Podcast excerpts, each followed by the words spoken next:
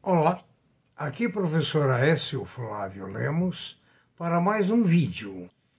Ah, por gentileza, quer manifestar a sua opinião através do e-mail a previsioneseconômicas.gmail.com ah, Na página www.previsioneseconômicas.com.br você encontra a lista dos nossos mais de 200 vídeos, quase 300 podcasts que poderão servir, como sempre, nas suas aulas, nos seus bate-papos, ah, na troca de ideias.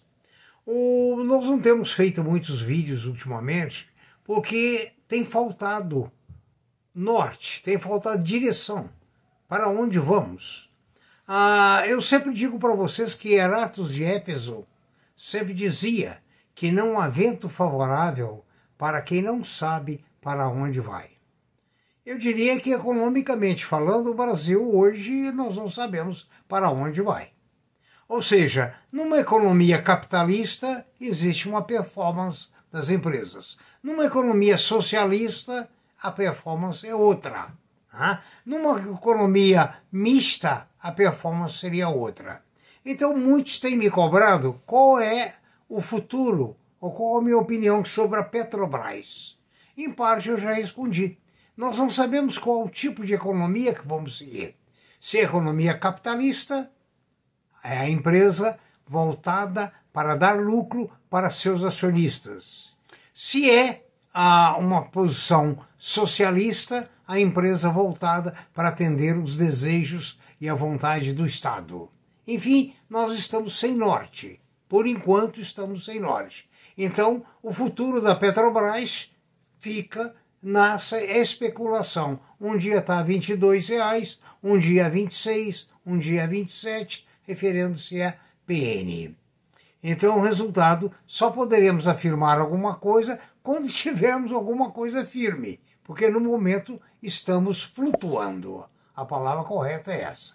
Então, além do assunto Petrobras, que eu tenho sido cobrado, e já dei a resposta que eu estou, digamos assim, estou completamente analfabeto sobre o futuro da Petrobras. Embora eu deva lembrar a vocês que acionistas internacionais poderão fazer peso em cima dessa performance, desse trabalho. Ou seja, ah, em governos anteriores nós vimos ah, grandes empresas, grandes instituições, grandes fundos processando a Petrobras dos tribunais internacionais e levando vantagem por desvio de funções, desvio de objetivos ou objetivos não tão bem agradáveis, vamos dizer assim, para ficar uma palavra mais suave. A outra coisa que me tem sido cobrado demais é sobre a reforma fiscal. Ora, é uma coisa bonita a reforma fiscal, vocês concordam? Veja bem, a reforma fiscal nós poderíamos dizer que ela pode ser estrutural, ou qualquer outro nome que queiram dar. Ou seja, ela vai simplificar a malha de impostos. Hoje nós temos impostos municipais, estaduais, federais e diversos tipos de impostos dentro de cada uma dessas entidades. Então, para a contabilidade, para os analistas, para ah, os contadores, a situação via bem complexa. O que seria então uma reforma fiscal? Por um lado, o estrutural seria simplificar, como por exemplo nos Estados Unidos existe o, o, o imposto de consumo, ah, que cada estado tem a sua alíquota, e existe o imposto de renda. Enfim, há uma definição, uma facilidade. Tanto é quando você compra algo nos Estados Unidos, se custa 10 dólares, você não vai pagar 10. Você vai pagar 10 mais o imposto daquele estado, daquele local. Tá? Enfim, fica muito simples. E, digamos assim, como no Japão, aquele imposto já recolhido no caixa da loja já vai direto para o Tesouro Nacional do Japão. É um negócio muito bacana.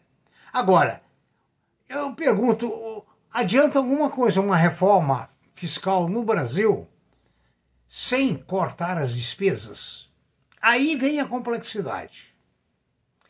Nós temos 5.600 câmaras de vereadores. Quantos mil vereadores? Quantos mil assessores de vereadores?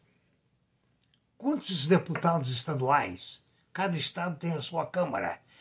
Cada Câmara tem os seus assessores, pessoas que são inteligentes e dão ideias maravilhosas. Né? Ou seja, essa classe que eu estou me referindo é uma classe que aumenta a produção do Brasil, gera riqueza.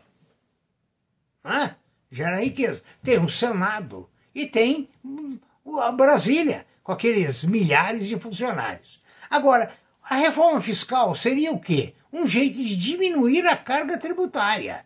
Porque em economia nós sabemos que quanto menor for a carga tributária, maior será a quantidade de dinheiro em poder do público. Maior a quantidade de dinheiro em poder do público, o que ocorre? Maior é o consumo. Maior é o consumo, maior é a geração de empregos. Maior é a geração de consumo, maior é o giro é, dos impostos. Ou seja, uma coisa boa puxa a outra.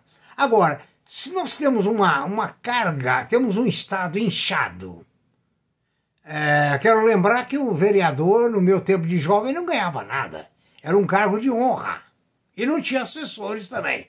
E te dava muito prejuízo ser vereador, porque não tinha Câmara de Vereadores. As reuniões eram cada semana ou cada mês na casa de um ou de outro. Aí tinha a despesa do pão de queijo, do café e assim sucessivamente. Então era um peso. Né? O meu avô mesmo foi deputado por Minas Gerais, na época aí no, na virada de 1900 por aí. Mas ele não tinha salário, não era uma profissão. Ele recebia um ticket para ele ir para uma pensão em Belo Horizonte e uma passagem no ônibus ou na jardineira para que ele atingisse a capital ele não tinha nenhum, não deixou nenhuma vantagem para a família e nem tinha nenhuma vantagem. Então a reforma fiscal deveria reduzir a despesa. A reforma fiscal é como nós. Você a cada mês, com inflação, você tem menos dinheiro para gastar. O que é que você faz? Você não vai contrair dívida. Você não vai gastar mais do que o que você tem. Você vai procurar cortar gastos. Agora, uma reforma fiscal no Brasil, para ser eficiente e eficaz, teria que ter os dois lados: o lado estrutural e o lado do corte de despesas. Com o nível de despesas que nós temos, qualquer reforma não vai resolver nada. Aí o prefeito vai defender o seu estado, a sua cidade, os seus vereadores vão se defender, os deputados estaduais, os federais, os funcionários públicos e ninguém vai ceder nada. Essa que é a verdade. Né? Então, essa reforma fiscal, eu não sei se é para boi ver, se é para a política dizer alguma coisa, ou o que quer que seja. Eu não sei. Porque sem corte de despesas, sem corte de despesas, não adianta. Não tem reforma fiscal. O Estado continua inflado. Eu me lembro muito que na Dinamarca, na Finlândia, no, no, no, no, Japão, na própria Austrália, onde eu vivi, né, ah, os deputados, senadores não têm mordomia. Não tem casa por conta do governo, não tem carro por conta do governo, não tem seguranças por conta do governo, não tem faxineira por conta do governo. Eu me lembro, inclusive, que Charles de Gaulle, o ex-presidente da França, ele pagava as contas de luz do palácio com o salário dele.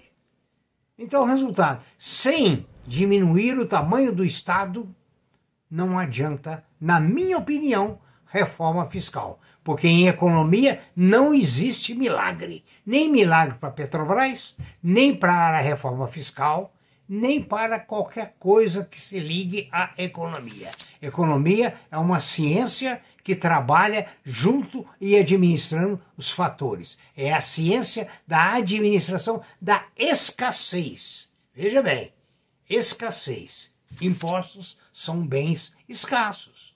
Deveriam ser, então, muito bem empregados. Então, desculpa se eu falei muito e não disse nada. Até o próximo vídeo. Obrigado.